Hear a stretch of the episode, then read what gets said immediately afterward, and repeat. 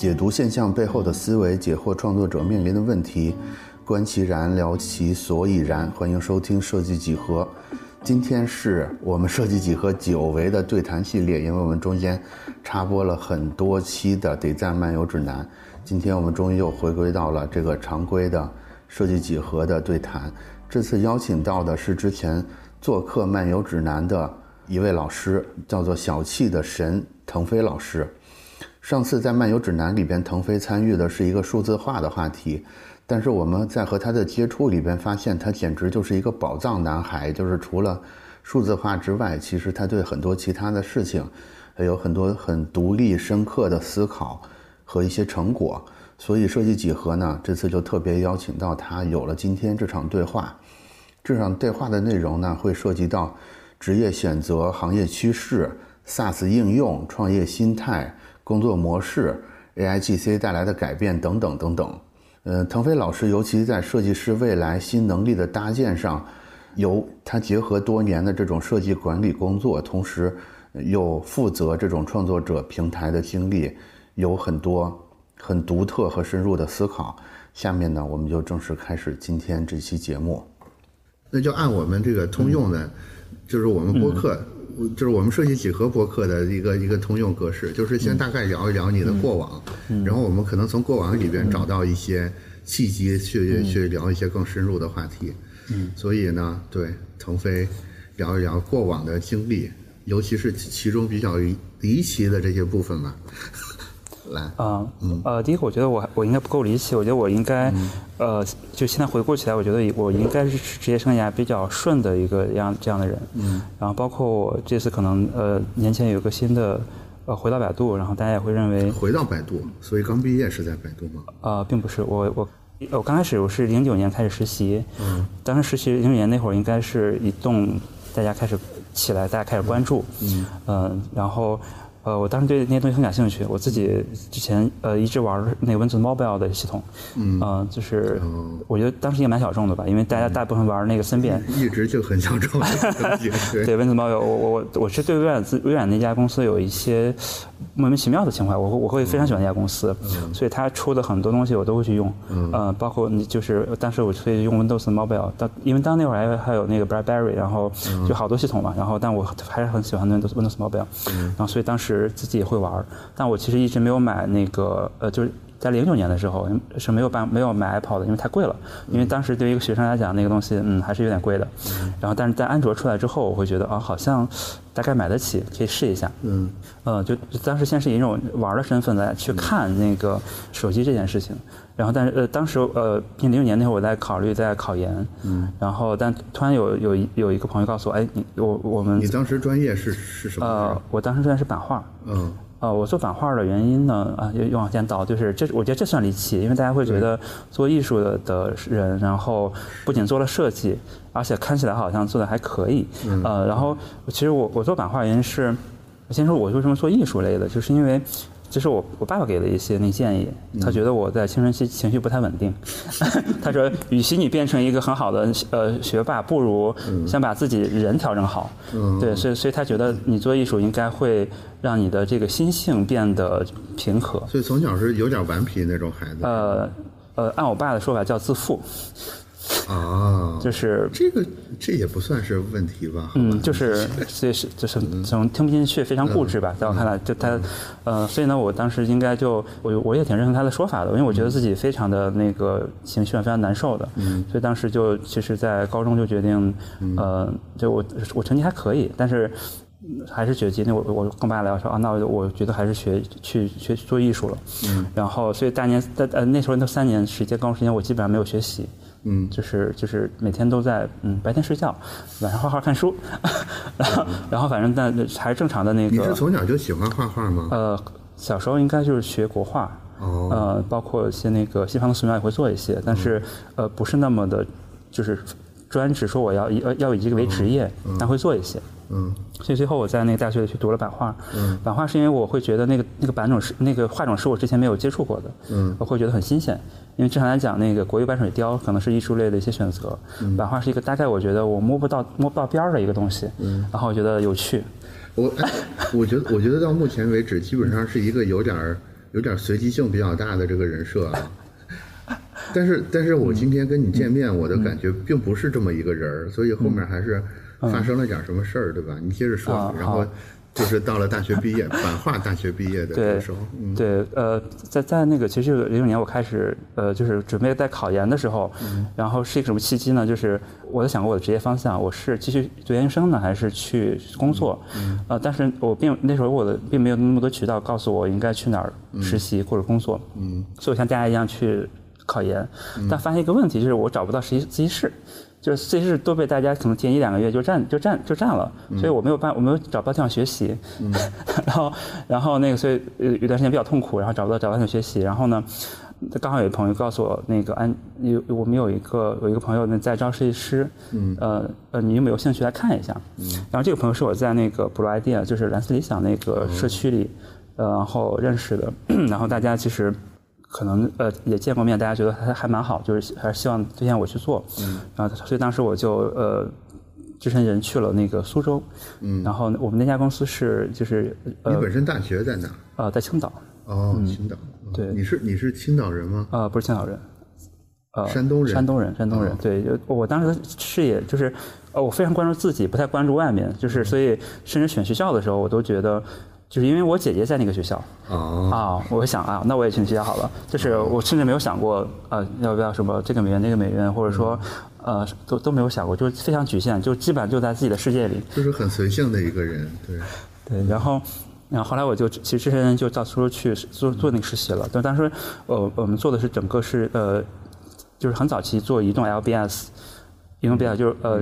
当时你记得有产品叫基于地理位置地理位置的服务，对。但是当时那会儿就是因为一呃手机刚出来，生态刚出来，老板的呃还是敏锐，他是他是在微软的一个呃十年的一个很 senior 的一个这种呃研发的 manager。然后这个这个其实也暗合了你一直对微软的这个好感，对吧？对对对，他们一票人，然后呃都是从微软出来的，我让我会觉得嗯这个团队让我觉得有意思。嗯。然后那会儿因为呃产品很多就是呃 LBS 产品比较少，比如说当时当时记得有 Foursquare，就是海外的有一个就是对。也没干嘛，就是一个地图签到。大家觉得这是一个服务，嗯然后可能那个签到多了之后，可能对面家那个咖啡咖啡厅可以送一张券儿。对，大家觉得那是很早期的，就是这个概念，我我印象里小火过不不长的一段时间，一两年就火了。对，我记得那应该国内还有街叫街旁。对啊，就是那那那很早期的那个一些 RBS 服务，但是我们的那个呃业务也很有意思，在做什么呢？就是优惠券，嗯大家会觉得那个。接 LBS，然后去找到商家，商家提优惠券，这是一个呃跑得起来的商业模式。嗯。然后这件事情衍生衍生往后做的是什么呢？就是做呃那那时候那时候我觉得到现在看起来也是过于超前，就是基于 Shopping Mall，就是地产商商业地产的就整合的服务。嗯。呃，然后为整个呃大量的 Shopping Mall 去提，就是你可以通过这个这个 App 去找，比如说。整个城市的 shopping mall 以及 shopping mall 去提供什么样的这种营销服务，一个都可以通过这个 app 来解决。当时我们对标的产品是点评，嗯，当然点评也特别早期。包括海外的那个 Yop，嗯，就是其实它不管从技术的储备到商业的理解，嗯，呃，包括还有还有做室内的室内导航技术，就是是一个非常先进的状态，嗯，呃，但回顾一下死的原因是什么？就是太先进，太先进了，对，嗯，市场跟整个呃市场没有准备好，就是你的线下的市市场都没有准备好，所以我可以这么理解吗？就是当时你去的这个公司，它是有一点海，就是嗯，硅谷精英回国创业这种感觉，对吧？对的，所以当时公司规模不大，就是大家是就是创业感很强的这么一种氛围，对吧？对对对，是的。然后当时我应该还有机会去微软去去进一步去工工作，但是后来再聊了之后，还是应该在这一家公司一块儿去创业。然后那个包括我们当时那个呃环境特别好，当时是在读书湖，就是你你的你的办公室前面就是那个湖啊，你会在一个非常惬意的，就是刚一那个雷斯雷比的硅谷，就是非常舒服的一个状态，一一帮。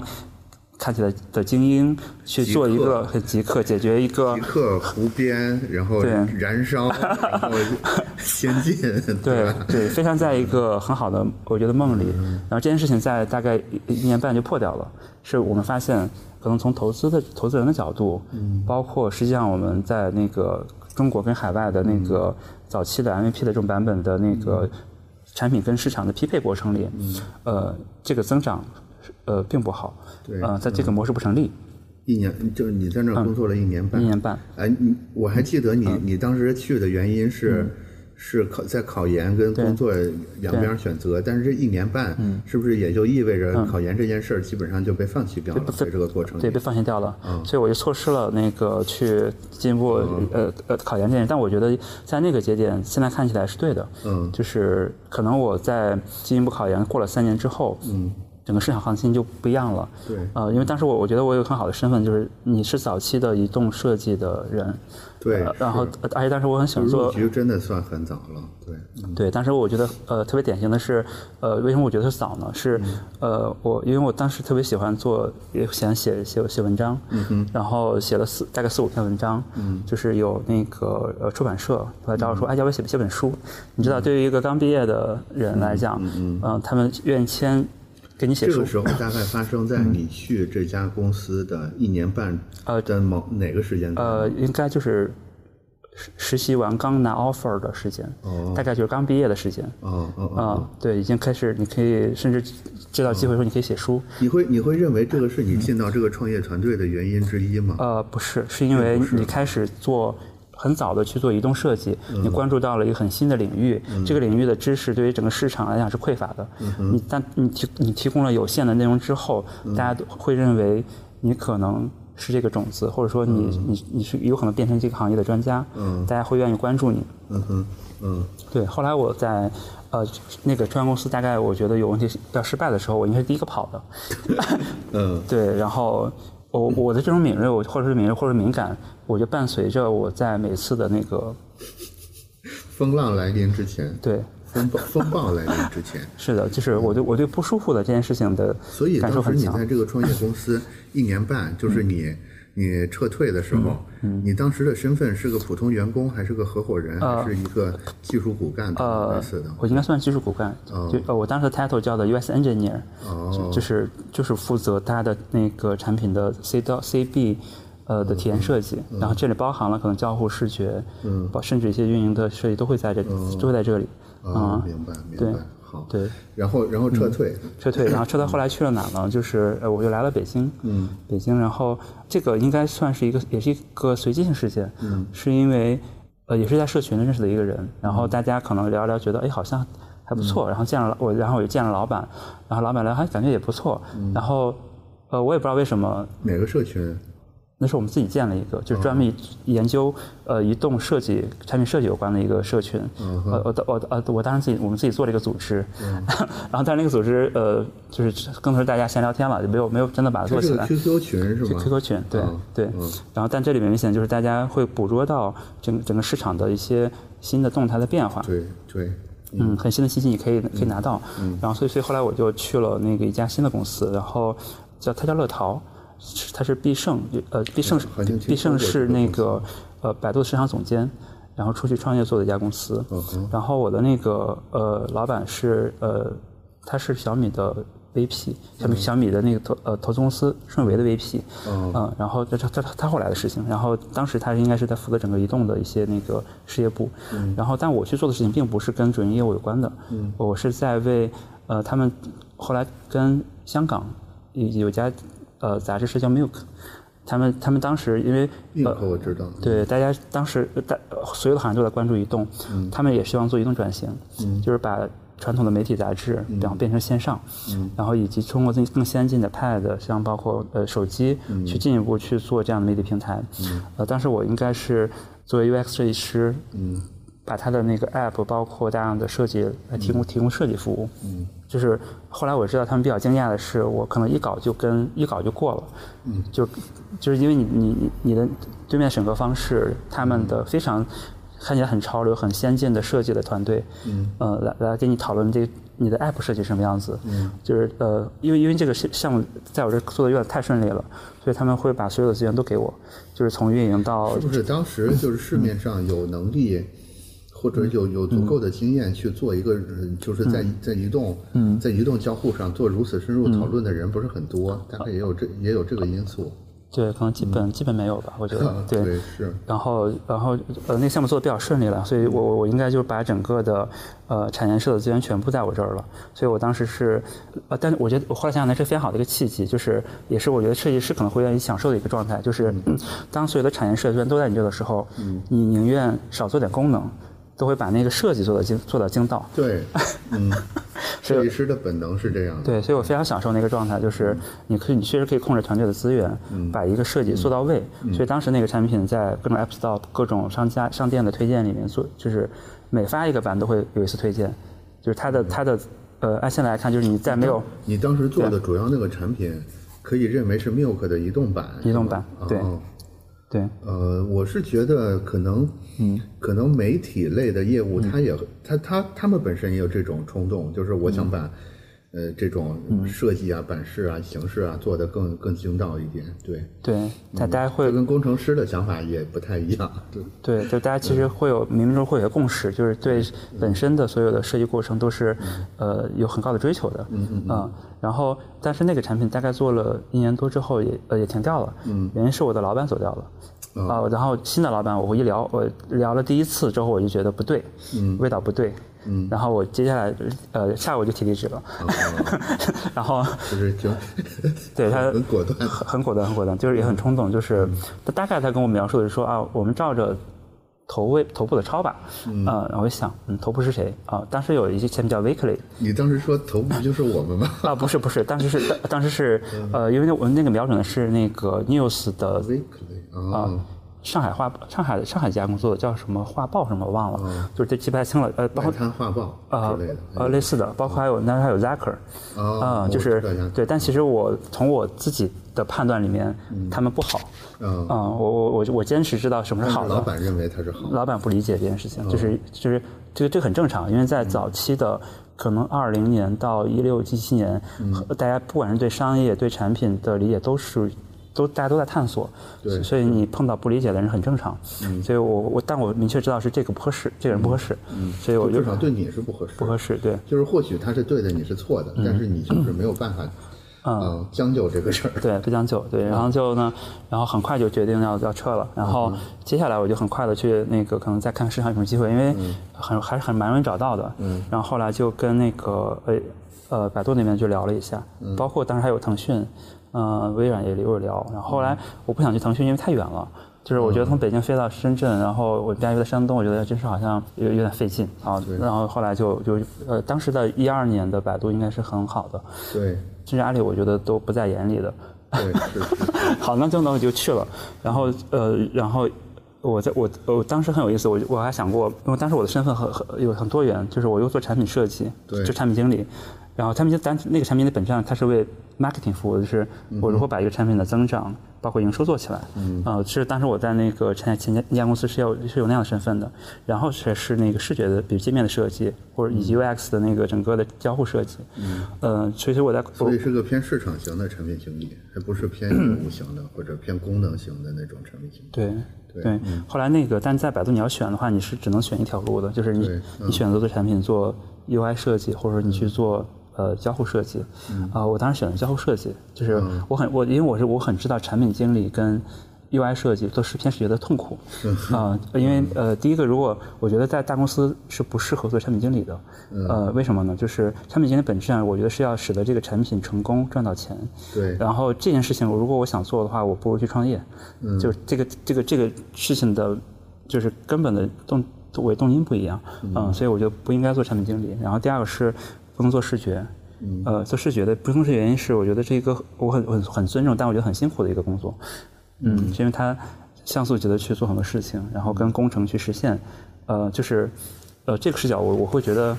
因为你本质上做做商业这件事情，就做公司这件事情，或者它本质还是要赚钱的，只是短期赚钱跟长期赚钱。但你但如果你一下又陷入到一个工种里面，一个具体工种执行里面，可能就就有问题了。啊，所以我觉得不我不要做产品经理。然后呃，然后另外一个就是我就那好，我就选那我选做好好的做一个呃职能，叫搬砖也好，我觉得就挺好的，因为你看我前两家创业公司，我会觉得创业创业太容易失败了，然后非常非常的痛苦，然后我想，哦，那我要选一家大公司，我好好的就是经营专业好了。我觉得，呃，因为你受过伤，所以你大概觉得，呃，那我就选择另一条路吧。找个大船是不是会稳一点？是的，然后视觉设计，我真的觉得它有点对累，就是就是真的是我我我当时因为我也做也做过，所以我很痛苦，就是跟我我有很多损耗是在跟研发去做各种调优，然后呃这种损耗其实是心力的损耗，就是你没有办法去再做创造力的事情了，所以我觉得呃可能现在这种情况很呃有可能不一样，但至少在我开始工作的那段时间，我会觉得这是一个很很强的损耗，我没我我需要很很多时间去调整这个心态，然后呃所以我选择了一个我觉得反而是轻松的。交互设计，因为你你有更丰富的嗯技法，然后去呃有点创造性的去解决问题。嗯，你真的在电脑旁边画，所以画稿子的时间是少的。嗯，呃，我觉得这个是符合我呃当时的想法。当时想法，对我觉得真的是私心来讲想偷懒，但呃但实际上我我我还是我我。这几个职业我都感兴趣，嗯就是我选了一个我觉得我更愿意去思考的一个一个职业，嗯然后所以我在百度应该做了很久，啊，就是大概在我。离开加工之前，就大概有九年九年时间。哦，嗯，那真是蛮久了。对，然后一二年九年就到二一年，直接就到二一年。对对对，这个里面就是呃，我其实是经常也会有动摇，说你要不要出来，要不要要不要出来？其实我大概每年都会问自己一次，嗯，然后呃，什么是什么让我坚持下来的？是有几个点，第一个，我觉得呃，一个人总应该。能够证明自己可以稳定的做一做好一件事，嗯，呃，然后因为我觉得就是你只有经历过这样的事情这样的一个阶段之后，呃，你才能你你会碰到大量的问题，不管是这个事情在那个快速的成长，嗯，它会呃按生命周期来讲，它会嗯。呃又会掉下去，然后甚至死死掉，然后这种这种呃在过程里不管是事情，呃你看到的呃事情策略人，包括自己的状态，它实际是始终处于一个。变化的，嗯，呃，但我呃，我觉得这种成长是有必要去经历的，所以，所以，所以我我会很坚定的，即便我们也会去观察、去看外面发生了什么，或只是去看，但我觉得我知道我想要什么，我想经历过这样一个过程，嗯，所以我基本上呃开始做呃手机浏览器，嗯，呃，就是当时大家会认为这是一个。认为是一个很大的，就是在百度期间主要工作就是做手机浏览器浏览器呃 UX 设计，就是交互设计，然后包括当时我我我有有去带团队，然后包括那个去做百度地图，嗯，然后以及那个呃后来去我去做研究院的一些事情，就等于在百度这九年期间，其实还是换了几个具体的负责的产品，换了几个对，因因为在我的判断里面有内部的这种专岗也是就是我的。我在某个阶段完成使命了，比如说呃，像浏览器的产品，我大概是应该从零开始做到做到它被关掉，啊，我会觉得这个周期是非常重要的，因为换很多人来讲，可能中间就跑了。在百度内部的这些转岗是一种偏主偏主动的选择，还是一种偏被动的选择？比如说这个业务停了，或者这个业务调整了，然后调到别的地方去，还是说你做到一定程度？在我来看是。在我我我的经历更多是主动的，就是我会决定不做这件事情了。呃，因因因为呃，我认我认为在职职场里面，大家呃很好的状态，就你需要一直保持呃高昂的的斗志。对，不管这个产品的当前的生命周期是什么样子，呃，从大组织的来讲，它是一个选拔机制，就是呃一个甚至不好的产品，你的你你你依然通过努力让它呃变得好，或者说。很好的，就是做了最佳选择，可能大家都会认为你这你这个人不错，所以他可能会主动帮你找更好的位置。嗯，呃，其实并不会因为这个本身的这个产品的失败，会认为你有问题。啊，嗯，对，是的，对，所以所以你只要保持清醒跟一直战斗就好了。呃，但我的选择其实很多都是主动的，就是我会我会觉得当时想选一个，就是呃，当时在应该在一六年一七年开始选，呃，一七年开始选说我要不要。就是做什么样的产品？我呃，当时百度的口碑应该有段时间在下滑，嗯啊，因为各种事件，对对对，所以但是我想我可以，我想安安静静的做一个好产品，嗯，当时我我我跑了一遍，比如发现哦好，地图不错，嗯，就这是一个可能大家用得上，然后确实能够帮到那个呃人去呃，而且体验设计在里边的作用可能相对比较大。像对，是的，所以我就决定了，那我去做地图。嗯，然后可能也是从那个一呃普通的 IC 开始，就是，呃，因为我我当时我是从一个管理角色又回到了 IC，嗯，然后自己去做设计，然后慢慢去带团队，然后后来，呃，就是包括经历了那个整个 AI AI 技术的加持的一个、一个过程，然后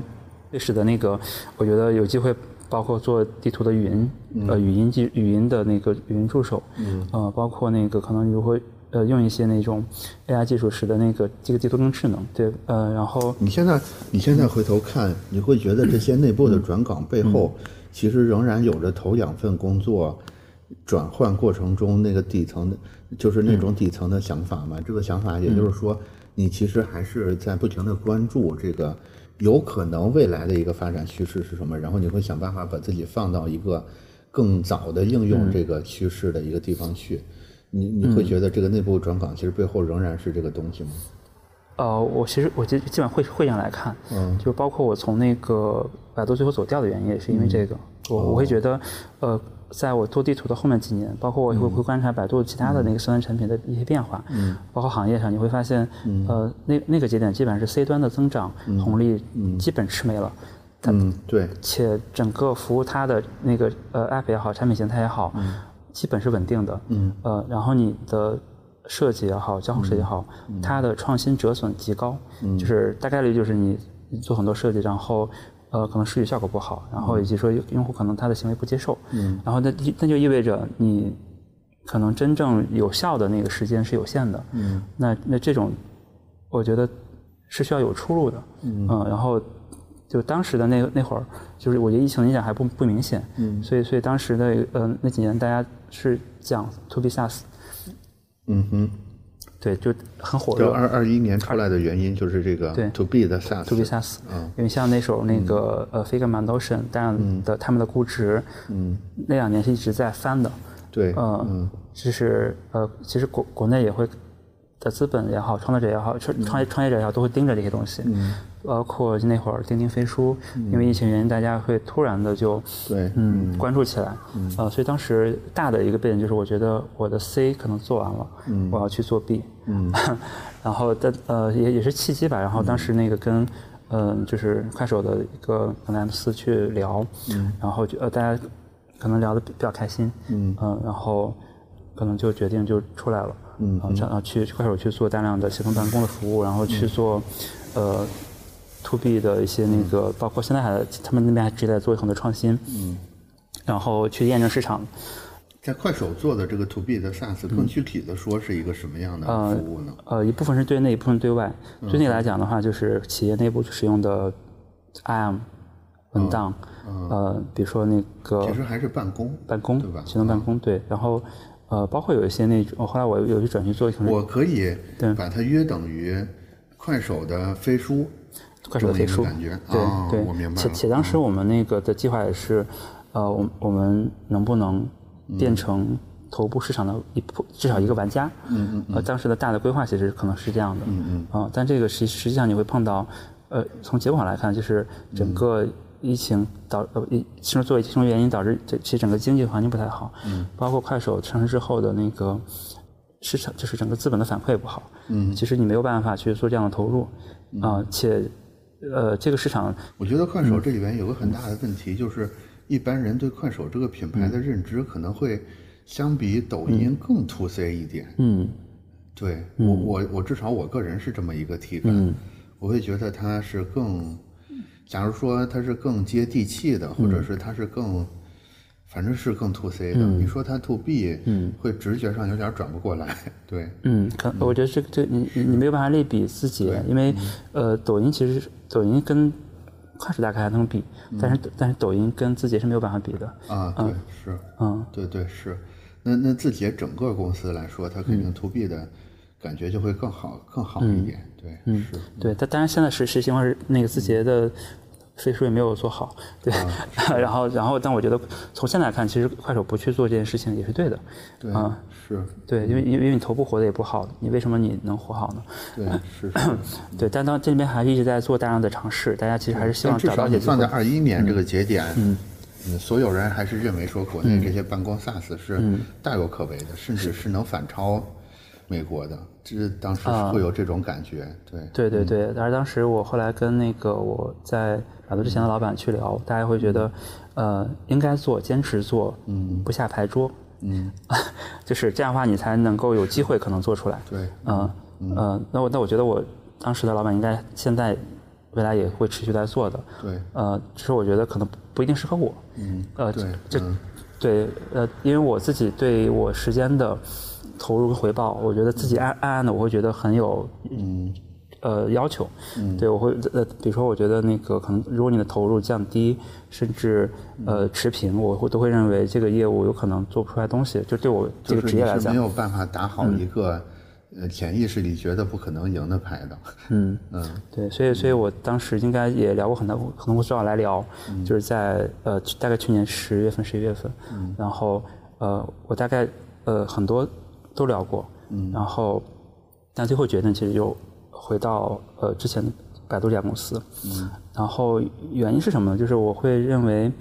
首先，像像我这种呃这种职级，然后其实是你去一家公司落地是很难的。对。嗯，然后呃，尤其现在这个环境。对。这种职级的坑位真的是 可遇不可求。对，第一是少，第二是难。就包括我从我从百度到快手这件事情的落地很难，因为我基本上。不认识所有的人，呃，但依然活下来了，我觉得还挺厉害的。然后，但是我我我再经历一次，我会我才我和他意识到这东西是有风险的。嗯。呃，然后我觉得，呃，我会我希望尽可能降低这种风险，且把事情做成。嗯。然后，呃，这样的话，所以我第二个选择其实我会，我觉得更更明更理性一些。嗯。呃，然后包括现在我在负责的是整个那个内容生态有关的设计。嗯。就是包含创作者，包括那 IGC。嗯。我会觉得那个如果整个，呃。你你大的公司环境相对稳定，且大家认为这是一个值得投入的一个业务，呃，那我作为这种呃设计的角色，然后参与在里面，以及呃，包括我我是觉得也有机会，嗯，去把那个一些事情做成，嗯，所以我觉得这个呃会是一个更明智的选择，嗯，啊，就是这是应该是我大概的一个职业历程，职业历程，对，所以你现在回顾。我姑且，我大概认为可以职业历程从毕业开始啊，毕业之前的不说了，大概分成一段、两段、三段、四段，嗯，对吧？呃，这四段或者是某一段里的某个细分的时期，哪一段是你觉得最舒服的？就是你你觉得啊，我我就希望要这种氛围。哦，那大概就是呃，实习刚毕业的那个一年，嗯，就是你在一个呃，就是。呃，我们叫人才密度很高，嗯，呃，然后以及一个环境相对文化也很开放，我很开放，很轻松，嗯，对，然后呃，以及你知道这个事情大概率能做成一个很大的成绩跟规模的一个这样的一个业务，嗯，就是就是你还是比较确信，说我还是在时代的时代浪潮的比较靠前的位置的，对吧？对，呃，是。我明白这个感觉，我觉得这个可能是所有设计师都都喜欢的一个环境。嗯，那接下来那个问题就就来了，嗯，你中间一直没有想过自己牵头创业吗？没有。现在说起来也十多年了。没有没有，并没有。从来没有诞生过这个想法，原因是什么呢？因为在第一家公司、第二家公司，其它其实是个创业状态。嗯哼。呃。我看到他死掉了，就等于一毕业你就见到了创业的难处。对，我会觉得近距离看到了，近距离看到了，就是即便这么优秀的人，嗯，很很优秀的人，很优秀的团队，嗯，依然会死掉。即便拿到了资本，依然会死掉。嗯，然后我就会觉得这件事情，如果你想真的要做，想做真的要大几率做成，你要做好做非常多的准备。嗯，呃，可能运气我觉得是一部分，因为很多人是，我觉得刚好运气很好就。呃，就做出来了。因为我也在这过程也认识很多人，就是包括，呃，我记得有有有有一个朋友是在大概在一三一四年，嗯，然后去做商店，嗯，就是因为那会儿做商店非常多，他也做商店，嗯，嗯，他只他只切了很少的一部分流量，可能 DAU 也就有有一万有一万吗？嗯，然后但是他什么什么商店？应用程序商店？应用程序商店，对，安卓应用程序商店，嗯，然后呃 DAU 也有一万，然后他可能在造些假数据到四五万，对，然后呢，呃，他但他给他会有一些产品体验模式上的创新，让大家觉得这个分发好像比一般的商店要好，好，听起来这个模式就成立了。嗯，然后呢，因为当时那会儿，很多公司，呃，包括像海多也好，大部分都在，呃，一方面自己做，一方面是是看投资机会的。就是我收购过来之后，也也算是我的一部分资产。嗯，他其实就把这家公司最后的数据做到一定程度之后就卖掉了。嗯哼，啊，我觉得这已经是最好的创业成功的案例了。嗯，就我我身边，我觉得就是不太多见的对创业准成功人士。对，大大部分是其实是死掉的，就是非常多。就是所以我觉得。呃，我我所以不自己创业的原因是是觉得这事儿成功率实在是有点儿有点太低了，呃，或者我我自己还没有把握能做成，呃，就是我觉得当我真的觉得有把握能做成的时候，我会来做这件事情。嗯，就像刚才我们在之前聊的，就是嗯。呃有一些我觉得嗯我大概率能控制这件事情，嗯，然后即便有一些困难我还能解决掉，嗯，我大概率我觉得做好这个准备的话，我应该会去来做，嗯，然后。在这个之前，我觉得是需要大量的，呃，各个方面的积累。嗯，我觉得设计这件事情，应该是说，呃，从市场或者从你的真正的执行过程中，你会觉得是你的竞争力的一部分。对。啊，但这个一定不是关键要素。嗯，对，是，也也不能说一定不是关键要素，在大多数时候不是吧？对，嗯，所以我感觉就是整个经历听下来的感觉，多少还是有很多。这种阴差阳错的运气好，或者说就是天天赋异禀的成分在里边的，但是我相信我们听众不可能大家都天赋异禀，而且而且有运气的加持，有这种每次都能在时代浪潮的前面正好在一个比较好的观测位上这种客观条件。所以，假如说啊，你现在有一个表弟，嗯，有个表弟比你小小小多少岁呢？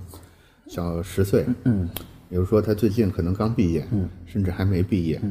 那嗯，他在问你说：“哎，我我也是学设计的，表哥，对吧？我接下来要做一个人生的选择，你会有什么建议给到他呢？”嗯，啊，这个这个案例其实我觉得非常真实的，就是我是我真的有个我确实有一个十岁的教十岁的表弟，对，当时他那个呃毕业的呃马上要毕业的半年，跟毕业后的一年，呃。我们认真讨讨论过那个你的职业选择应该怎么做。嗯嗯，就是当时他有几个选择。嗯，第一个选择是因为他的学校我觉得并不是那么好。嗯呃，然后呢，可能他没有办法呃进到大厂去做，呃以校招生身校招生的进去。嗯呃，然后所以他应该是更怎么讲去跟大家一起去做这样市市面上大大量公司的竞争，包括去做职业选择。然后呃，其中他有他有两条路线可以选，第一个。去一家那个做装饰的公司，嗯哼，呃，他是学空间设计，空间设计对，去做，呃，去做那个空间，就是呃，比如说那个，呃，我不太懂那个，就是装修相关的，嗯呃，这样的一些那个，比如三 D 或者说这种房屋建模的设计，嗯，呃，装修设计，这是他一条路线，这是这是符合他专业设定的，嗯，然后呃，然后甚至呃家里帮他找到了这样的公司，嗯，就是你只需要去就可以了，嗯，然后好好。呃，第二条路是，你去当地的银行去做去做职员，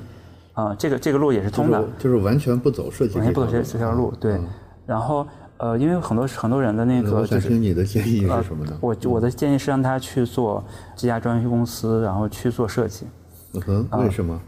因为我觉得这个，就是对大多数人来讲是可以，就现在这个，我觉得很整个商业环境里面是大家是可以通过你的专业上的成长。不停的获得市场反馈，你去进步，以及嗯做到一定高度的，即便你不去创业，不去那个做老板，呃，不去呃做的很高的职级，嗯，但其实你你你的专业只要持续在提升，嗯，总是有市场机会，包括好的职位给给到你的，嗯，所以我觉得这是一个大多数人通过努力。是可以走的路径，嗯，但确定性比较确定性比较高，对。然后另外一条路线，其实不管是呃银行或者是呃这一类的那个传统的企业，大家看起来是很稳定的，嗯，嗯，但它意味着也就没有机会了，嗯，啊，你可以你可以接受一个，那那为什么我不能在银行上班的时候？因为我可能相对轻松一些嘛，我拿更多的时间去做一些更定向的研究。嗯，就是，嗯，对，就就是可能我能自主的时间会相对更多一点儿，说不定，嗯，说不定我两三年之后也也就突然就嗯，找到一个机会，然后我从那儿再再进到重新回到设计这个事儿里来。呃，我我给他这个建议是因为我觉得从我这个招招聘者的角色，嗯，是我会对这种履历上有有些花的人，我会我会我会我会重新审视你的你的你你对这个事情的坚定程度。哦，嗯嗯，就是就是包括大家会讲那个频繁跳槽这件事情，就是。包括我为什么会在一家公司坚持这么久？嗯，我会我会觉得大家会通过你的履历来判断，嗯，呃，你大概是一个什么样的人？当你碰到困难的时候，你会怎么解决？怎么你会你会怎么去应对？嗯，啊，所以你比如说刚才那种你兼职或者你的 part time 的时时间去做事情，我会觉得它可以是你的兴趣，嗯，但你没有办法做职业，做职业就意味着你需要坚定，嗯，所以我会呃我就是就是那条路或许行，但是但是它会难很多。嗯，其实你需要做好，我觉得那个也会很难。做好会难很多。对，第二，因为第二个，第二个，你刚刚讲那个案例，呃，那个场景里面，我有一个呃，也有一个银行的朋友，嗯，他就是那样的案例，嗯，就是他的呃学习成绩很好，嗯，所以他在我我们一起毕业的时候呢，嗯，呃，他就进到了嗯大家梦寐以求的嗯呃，比如说那个山东银行的一个一个一个总部，嗯，然后做职员，嗯，然后然后。到现在为止，他一直在那家公司做职员。嗯，呃，他课余他会喜欢画画漫画。嗯，呃，我我现在他也在画。嗯，呃，甚至拿它可以赚到一些那个零花钱。嗯，呃，我我觉得我很欣赏这样的状态，就是你可以很惬意的，呃，然后呃有一部分本本职工作，也有拿兴趣可以赚一点钱。嗯，呃，是我觉得还蛮好的。嗯，呃，但但实际上，我觉得在一个嗯像江会也好，或者或我们这种真的在专业做设计的角度来讲。我我还是觉得，我欣赏你，嗯，叫民间民间有高手，嗯，但我其实我没有办法深入讨论一些事情的，因为因为他的呃，他接触到的信息，在战场之外嘛，在场之外，嗯，他他是没有呃没有办法真真真的对话的，嗯，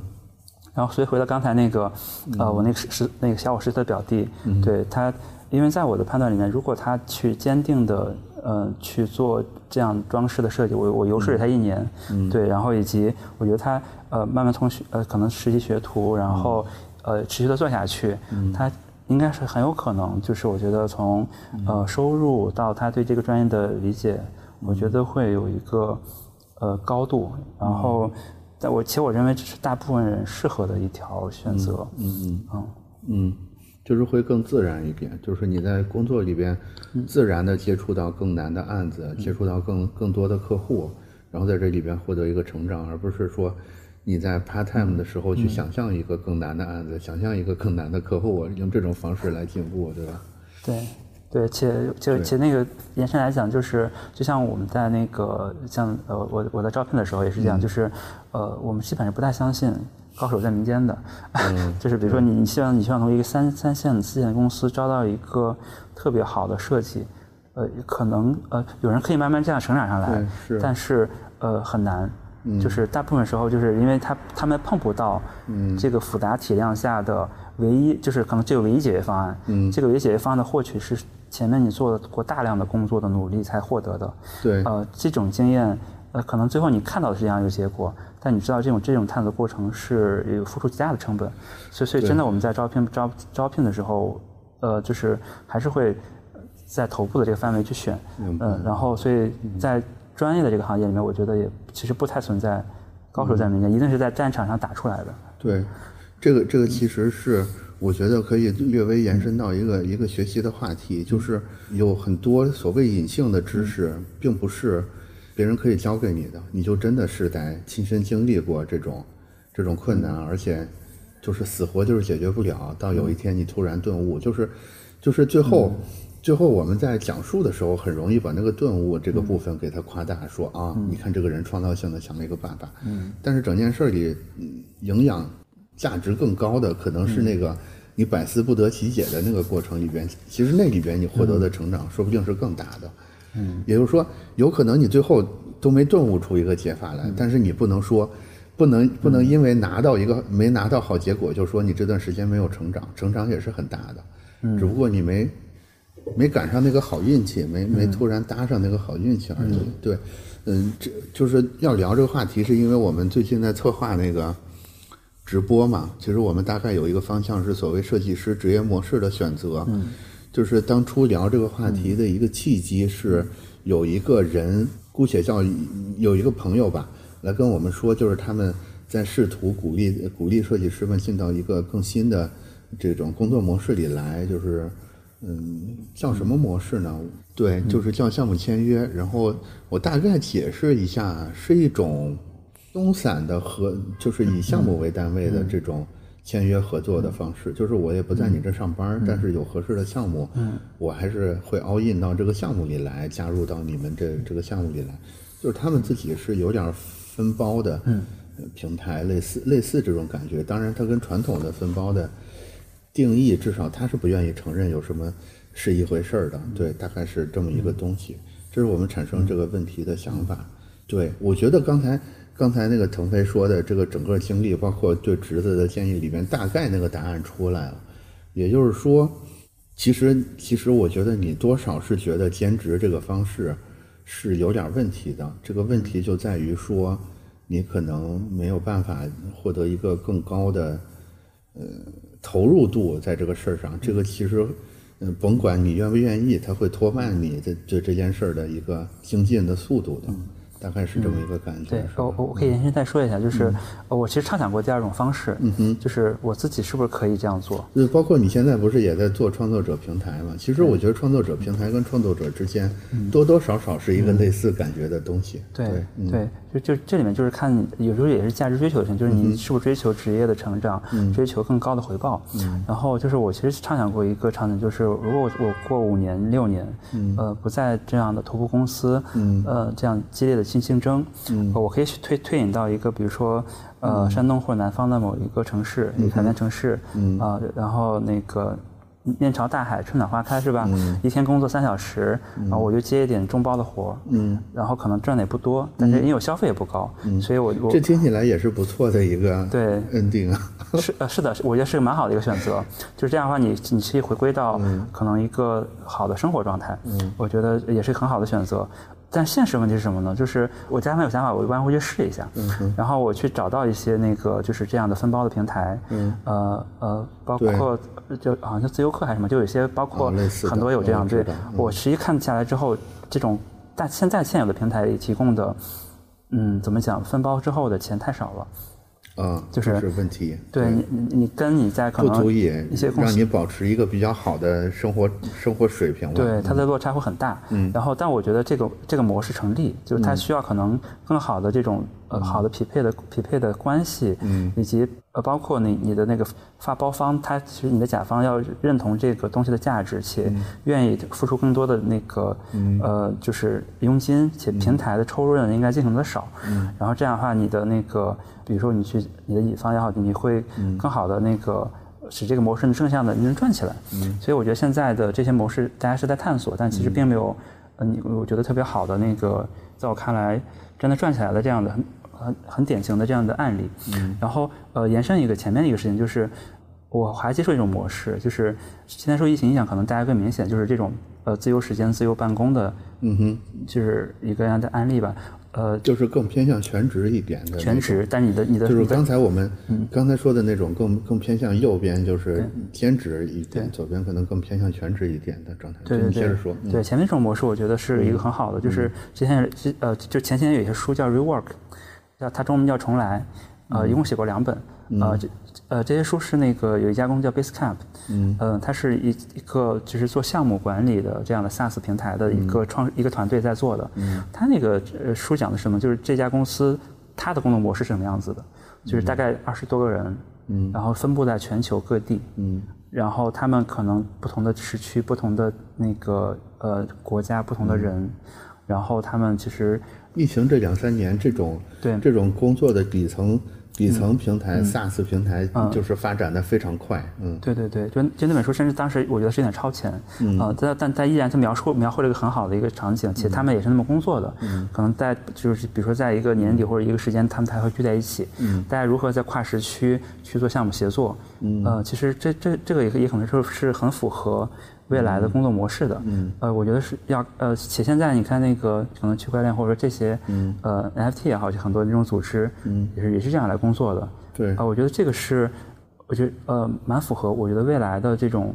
嗯。创业也好，就是公司组织模式的一种方式。就是说可能 Web 三里边大家就是默认的工作方式会更接近于这种形态。对，我我我我我蛮欣赏这种状态的。然后呢，呃，它它是明显区别于现在呃传统的所谓工厂式的坐班。嗯。呃，我其实你看，我们不管在这样的那些楼里，其实那这些公司里面，其实都是这样的一个模式。对。呃，这里面其实有几个事情是，呃，你的即时的通讯是不是好，大家会决定你。嗯。所以我才我认为你们应该在一起。嗯。然后呃，还有一些是因为，呃，我觉得是底层是信任的问题。对。大家是不是真的相信？对。就是这样的模式会比。呃，坐班的模式就是更有效。对，呃呃，对，然后呃，我自己是相信的，所以我觉得那个，如果有机会我去参与到这样的一种工作模式里面，包括未来可能自己去做这样的事情，我觉得呃是蛮好的。嗯，我我个人我个人也是类似的感觉，就是我会更愿意最后大家都进到这么一个模式里来。我把这个模式叫什么？叫共创共享的模式，听起来特别的。空洞啊，但是其实它的含义是不空洞的，也就是说，现在我们仍然要上班，就是每天要花，比如说我每天要花两三个小时通勤的时间，也不说千里迢迢的奔过来上班，对吧？其实这背后当然有一些，我坐在这儿，然后大家面对面的交流会更生动，或者效率会更高，当然是有正向价值的。我不是说整整件事儿完全没有正向价值，但是其实这里边。无谓的损耗是很多的，我会觉得这个无谓损耗，它的背后是一种互相的不信任。这个互相的不信任背后，其实是一种不愿意大家公平的分享劳动结果的想法。有时候，其实这其中一部分人在侵占，用那个《资本论》的说法叫什么？叫掠夺他人的剩余价值。其实多多少少是有这个成分在里边的。也就是说，它是不公平的。嗯，但是，假如说我们回到刚才“共创共享”这个词儿的话，我是觉得这嗯未来可以借助像 Web 三呀、像道啊、区块链呀等等这些这些基于基于区块链、基于密码朋克的这套这套底层价值观。假如说我们可以更公平的计算你计算你创造的价值究竟是多少，然后在分配的时候能更公平的给到你，嗯，你也认可这个分配方式，其他人也能看见并且认可这个分配方式的话。我觉得其实就从根本上把这个信任的问题，嗯，把这个共享的问题解决掉，进而把信任的问题解决掉，其实就可以进而把这个每天都必须这么千里迢迢来通勤的问题再解决掉了。对，嗯，我会觉得现在正在快速的逼近那个，嗯，那个解法，但是可能目前确实还没有。也就是说，假如说目前现在有一个人跟你说，我们解决已经解决掉这个问题了，你来。我的本能会，嗯，会有个警铃 响起来，说他们是不是有问题，而不是，而而不是说我会现我会在目前这个阶段就相信他们这个价值主张。对，未来我我是信的。是的，本质上来讲，我觉得就你刚刚我认同很认同一点，就是讲其实信任，就是现当前这个环境下，如果大家认同远程办公或者这种自由的工作模式，一定是出于底层的信任。大家大家认同认认为这种呃模式，包括是能驱动大家更好的，就是在单位。单位的时间里做做生产，啊，然后呃，现在现现状现实是我看呃看到了，因为不信任，所以只好把你箍在我面前，对，让我看着你，对，从而让我产生某种安全感，对对，其实其实这种矛盾，其实在很多公司都会发生。比如说之前有就我在一家公司，然后他们在呃注意一个词，就是有有段时间疫情，呃，大家其实有的时候会呃五十五十到到公司，三十七十到公司，就是他会有一些呃。就是怎么讲，大家会去做一些统计，嗯哼，然后这也方便去可能大家去做那个开会或者或者说这种管理，嗯，然后有一个词很有意思，呃，这个词叫返工，嗯哼，那那个表格里有一个选项叫返工，嗯，就是那他统计的是有当天返工人数，嗯，然后你实实情况是什么？就是可能百分之三十人在公司，百分之七十人远程。为什么那那百分之三十人叫做返工？嗯，那百分之七十人就不是在工作吗？嗯，对，大家其实有有返是返回的返吗？返回的返，工是工作的工。返大大大家会把百分之三十人在公司这些叫做返工，百分之七十的人呃叫不返工，就是返返工是返回工作的意思。哦，我知道。对，大大家其实那个就在那个企业文化里面，他会默认那个百分之七十的人好像不在工作。它是就这种用词，其实会透露透露透露出这个组织的一些潜意识。潜意识，潜意识，潜意识认为大家是认为，嗯，远程办公这件事可能大家在摸鱼。嗯，对对，其实你会发现，即便是一个很先进的组织里面，嗯，看起来。对，这就是为什么，这就是为什么我说现在有一个人提出这种这种工作模式的话，我会认为这里边有有一些莫名有一些韭菜旁氏的味道在里边，是因为这个事儿它确实是很难很公平的统计出来的，是因为我们创造的价值里边，就是除了硬邦邦的这种按按时间按时间计算的部分之外，其实还有一些，比如说风险价值。嗯。比如说情感价值，嗯，可能这些价值的占比反而更大。比如说风险价值，对吧？都是擦玻璃，为什么我在五十层楼擦就收这么贵？我在我在我在一楼擦就这么便宜？对，它其实就是风险价值在这里边起作用。但是它究竟是多大？嗯，其实很难说。嗯，呃，这个这个我我相信，嗯，我相信未来是能解决的。但是目前。似乎确实没有什么很好的。哦，我实际在体感里面跟沟跟很多人交流里面，我觉得这些在发生。就是有的时候，像我来讲，我对很多很先进的东西，我会天然信任。我我相信会有问题，但我底层我是信我是相信的。然后很大部分人可能不相信，不相信其实它是有一个被驯化的过程。就是呃，当你做了足够多科学的计算跟统计的时候，大家还是会相信。这个相信它是是跟。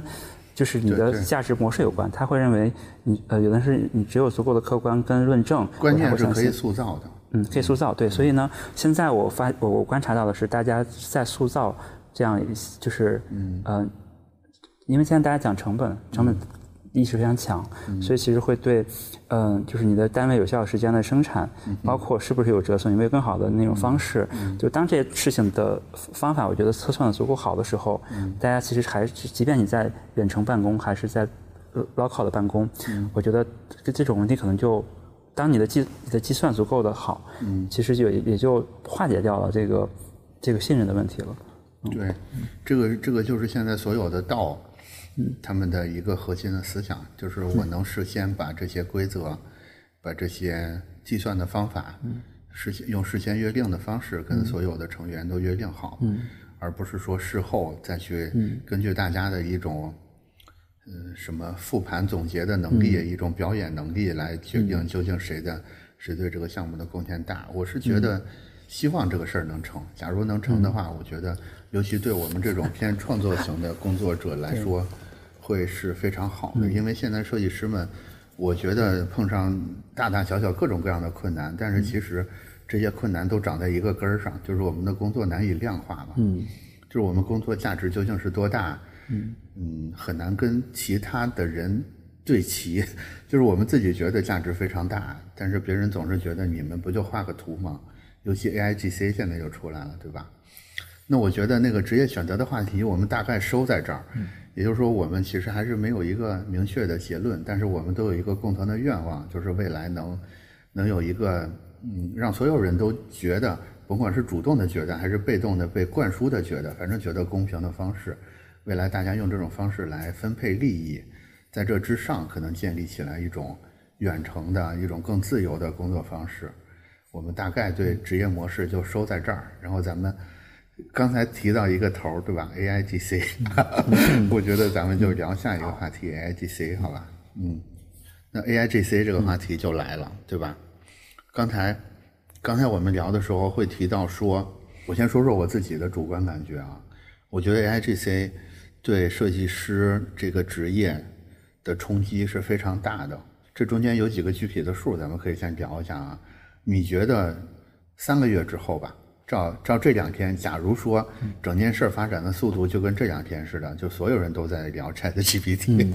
所有人都在琢磨怎么用它，以它为基础去开发一些应用。假如说这个热情继续保持三个月，三个月之内大家都是这么一个热情高涨的状态，你觉得三个月之后有多少设计师会失业，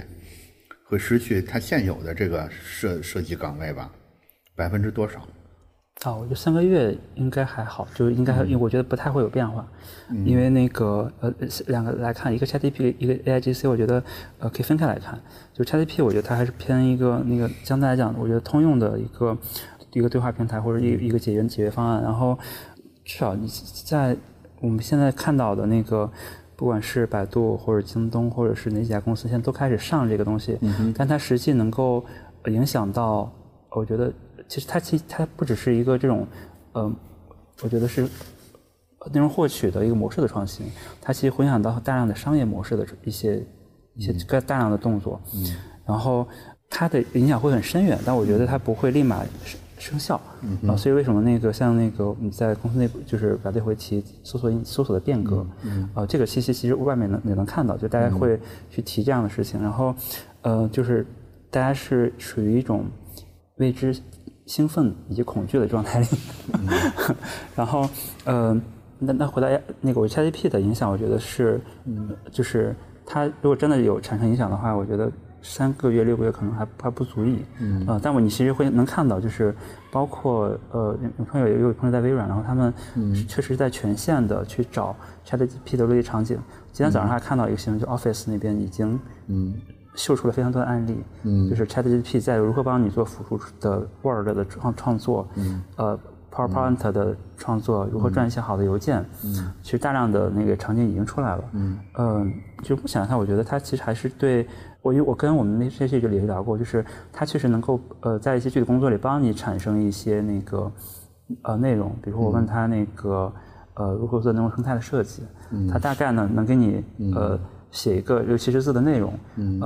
呃，它有，我觉得，但是它，呃它是一个就是描述出来一个框架，这个它就这些类问题它应该怎么描述？它大概有些有些框架，但实际上它是没有真正的那个内容的，因为因为它的训练过程就是的素材，那个素材的来源其实其实就是我们自己，就是我们的洞察才是那个它的素材，我没有给它那个输入，它就不会写得出来那个真的内容，所以它大部分出来的东西是空洞的，嗯，嗯嗯。然后，呃，所以，所以我们会，我现在会认为，就是目前，就是在我们的实际工作场景里面，它是，它可以提供给你一个三十的一个思考框架，但实际上这个内容的，呃，生产还是需要自己来做。所以，所以，所以在这些，呃，我觉得相关的那个我们的工作里面，它，呃，更像是一个辅助工具。嗯呃，它它在提升效率，但提升效率之后。我觉得它不是一个零和博弈，就是就说因为人工智能 A I A I C C ChatGPT 来了，所以你要失业了。它其实是一个大家是在把这个生产力，呃，以及这这种盘子业绩做大的一个过程。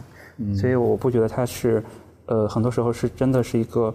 嗯，你被替代的一个关系。嗯，对我我是我是这么看这个事儿的哈，就是我会觉得三个月，即使三个月这么短的时间之内，我相信我都会担心。嗯，说有百分之至少二三十的设计师会失去现在的工作机会。他当然可能表现形式不是那么直观的说你失业了，但是你能明显的有一个体感，说你工作的难度突然加高了，或者是你的工作量突然减少了，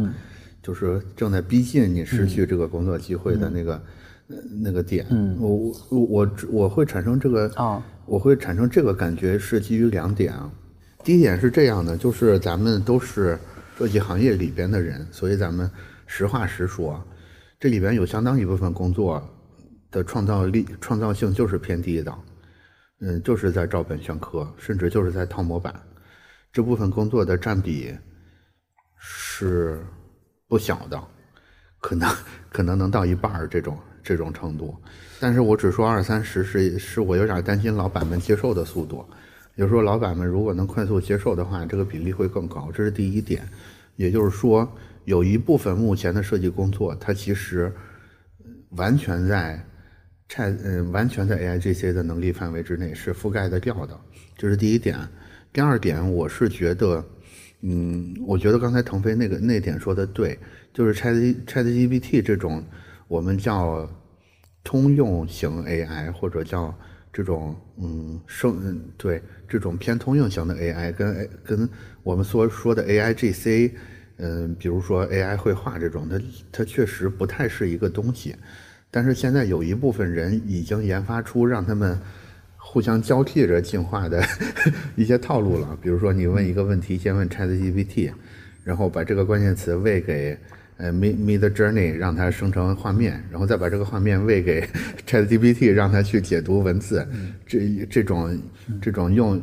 用不同的模型之间让他们强行碰撞，从从而从而试图用它用这种方式来产生洞察，或者是产生新的可变量的类似这种方式，即使是现在这么早期的阶段，有人都已经做出来了。比如说，比如说那个薛老师他做的那个，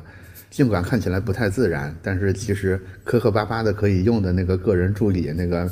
那个数字人数字人小助理，对吧？我相信这种东西的进化是非常快的。所以你说，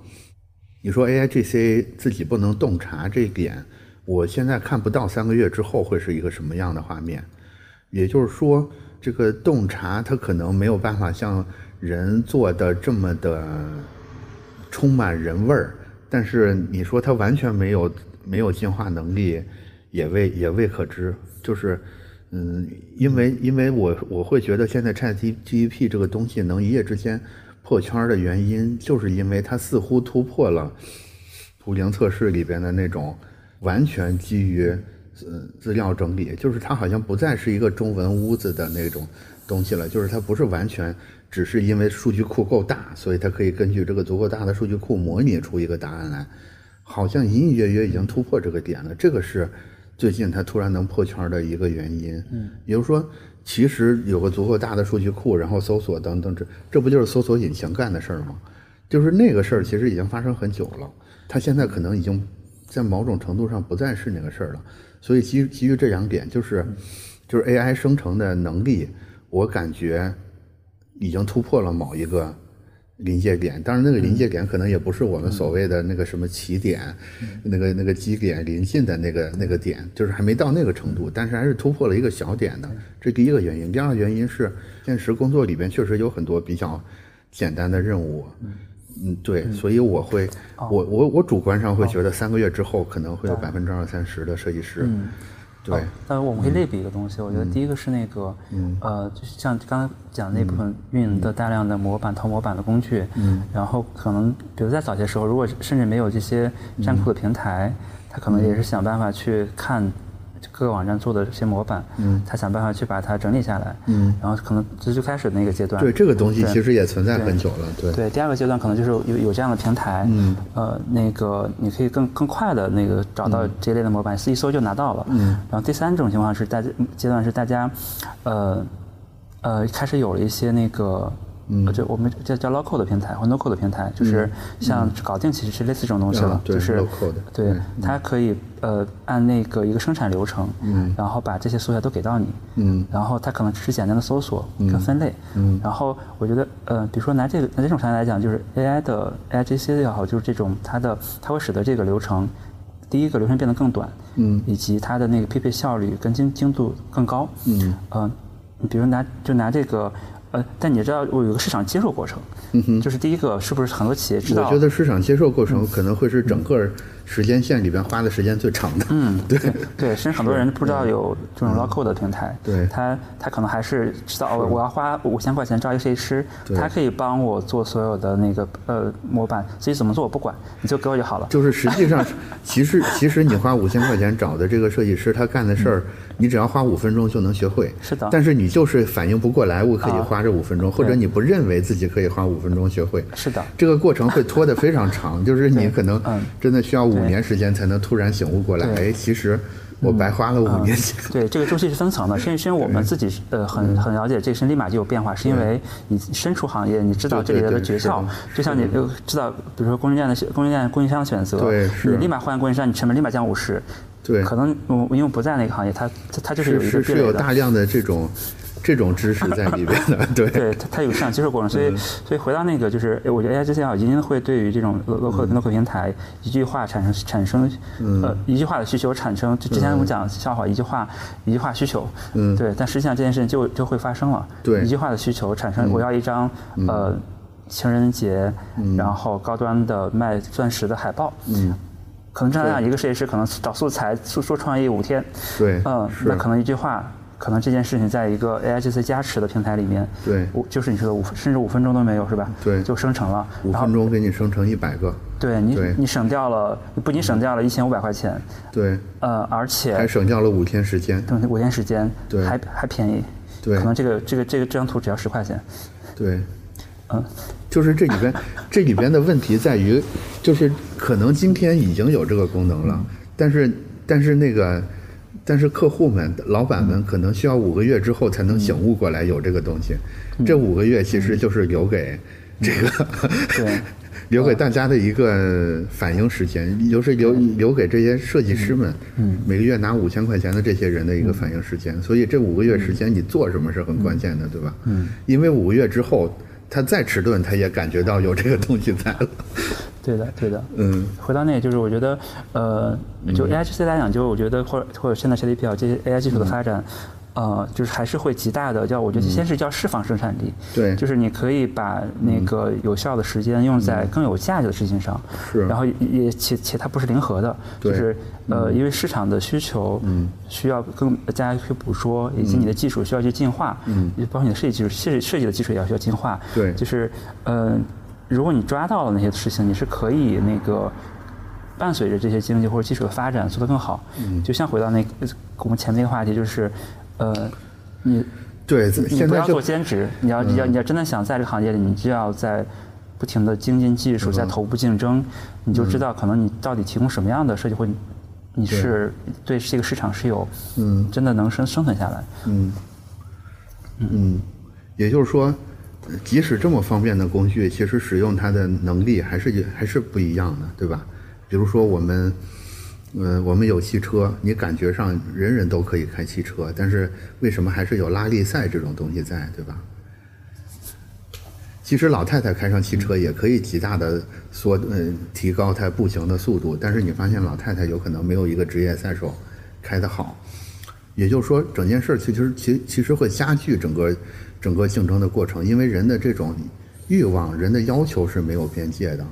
就是他其实会一夜之间把所有甲方对设计的期望给拉高到一个更高的水平，那个时候其实会发现就又回到起点了，就是大家还是。人人都开上汽车之后，大家会问谁的汽车开得更好，对吧？这个时候你，你作为一个设计师，仍然可以，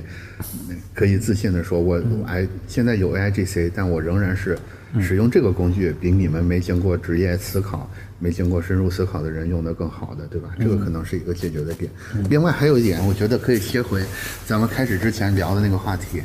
就是就是设计师的三个去向，就是你，嗯，你可以再复简单的复述一下那三个去向，对，嗯，就是第一个是美学的去向，对吧？第二个可能是咨询师的去向，第三个，对你，嗯嗯，啊，第三第三个我忘了。啊，好吧，是再我重来我我我们先说一下美学，就是呃，因为因为我现在在呃在公司里工作嘛，然后所以就我当我们去看待那个设计师的取向来讲，我觉得是蛮实用的。嗯哼，就是像呃我接触到的朋友，包括我们自己的那个团队，其实很需要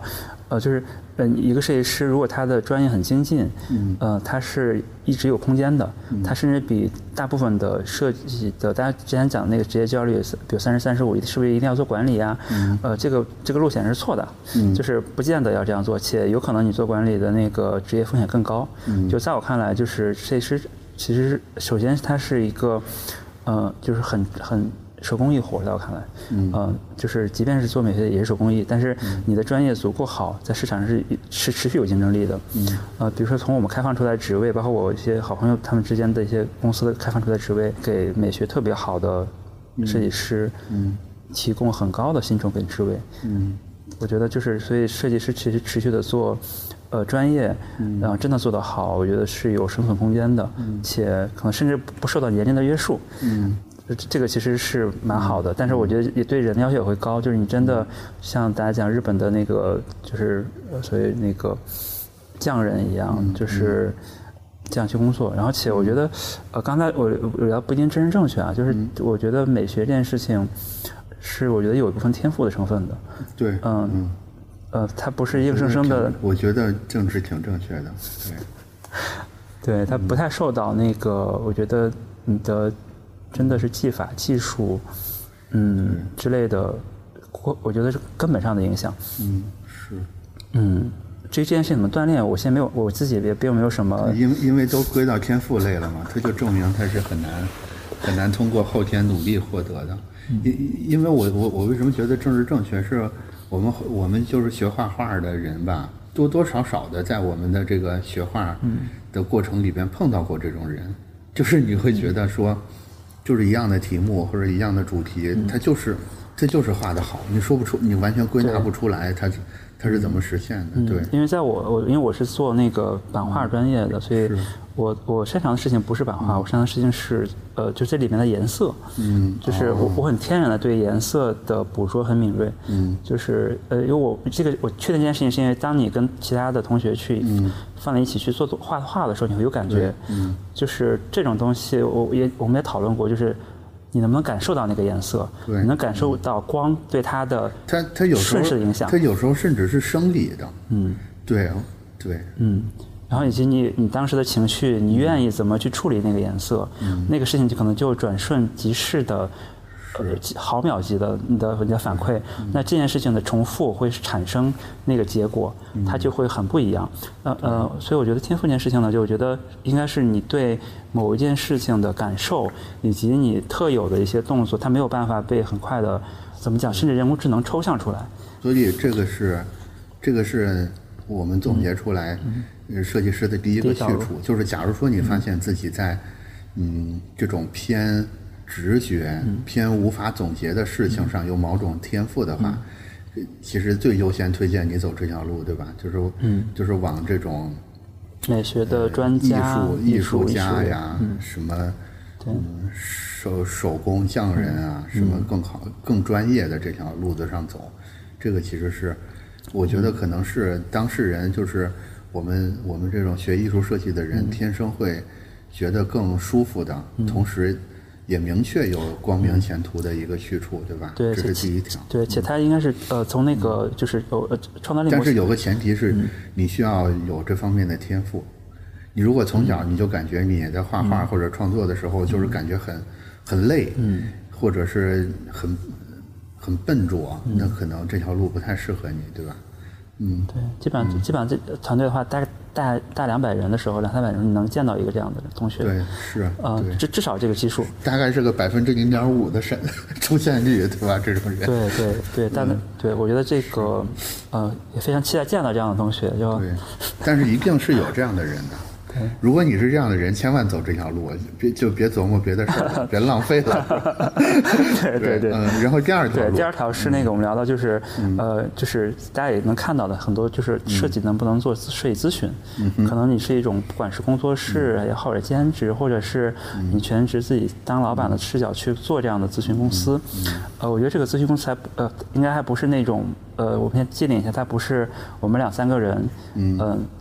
接一个项目的活儿，嗯，呃，就是比如说我需要做一个 app 或者做一个海报设计，你来接这活儿了，嗯，我觉得它不是这样一个事情，嗯，呃，它应该是一个，呃，就是我们畅想中或者我们认为设计师，嗯，真的在为社会或为公司解决某些问题的这样一个角色，嗯哼，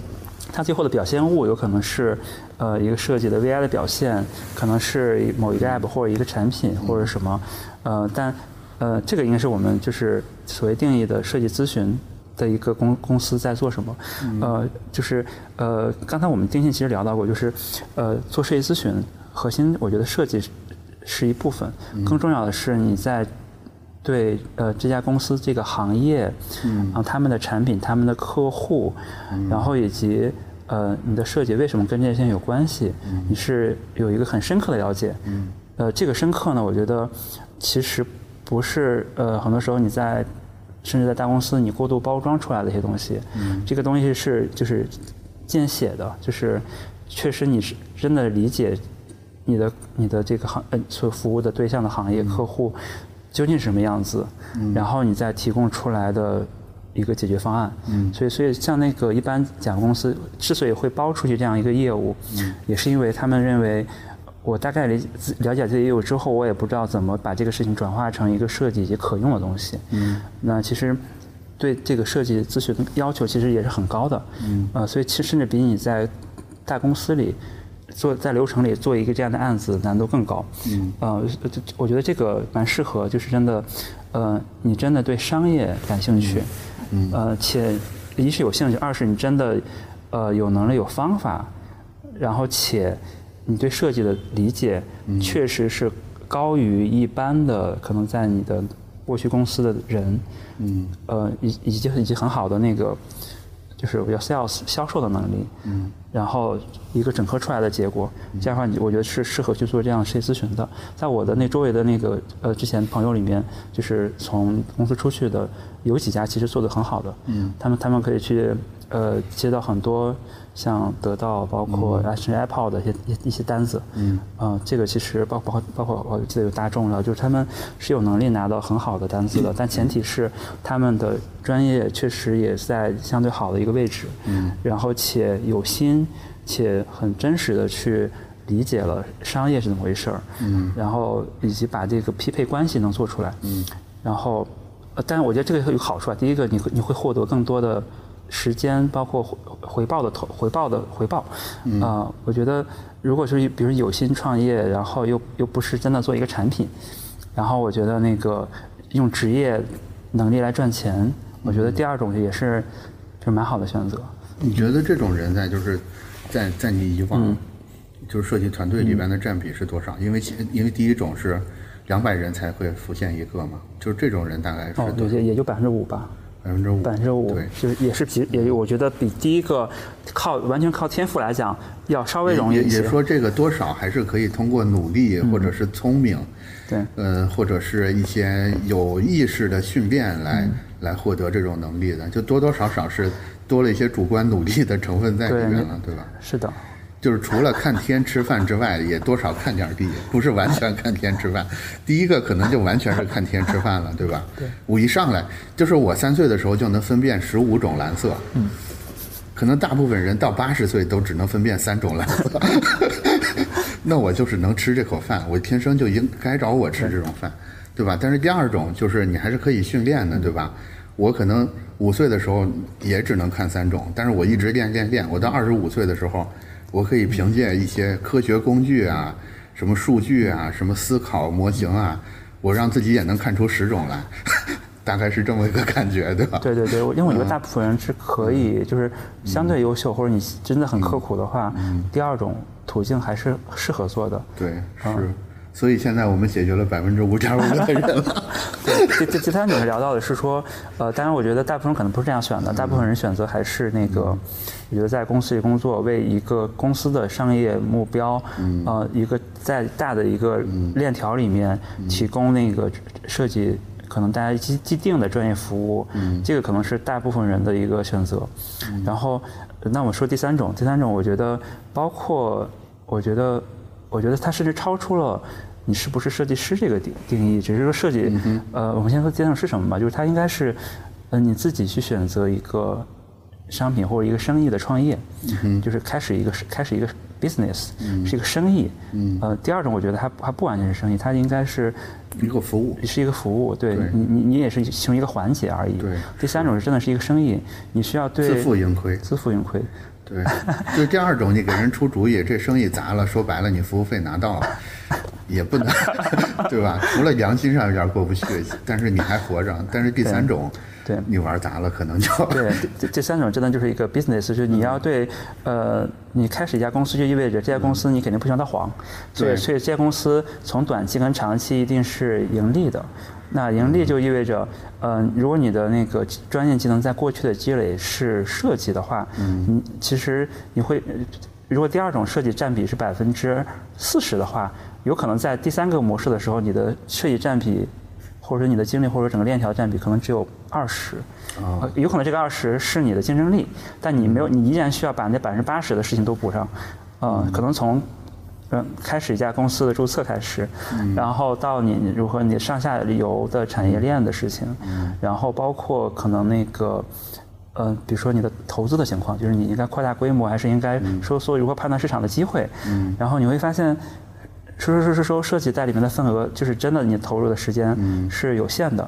那我觉得这个，我依然觉得它是个很好的一个事情。对。嗯，是因为就是这才是真实的那个，我觉得商业或者社会的一个情况，就是设计真实的在这个社会里的里的这种能量的占比。嗯，对，嗯，对我自己也会去，就是当下我会会畅想一些，我是不是能做这样的事情？嗯，就是。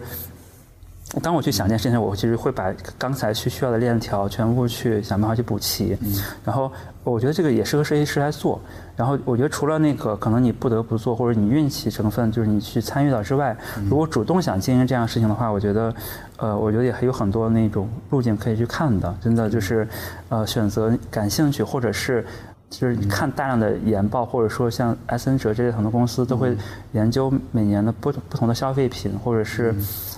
商品的一些那个未来的一些变化，包括人群，银，比如说银发，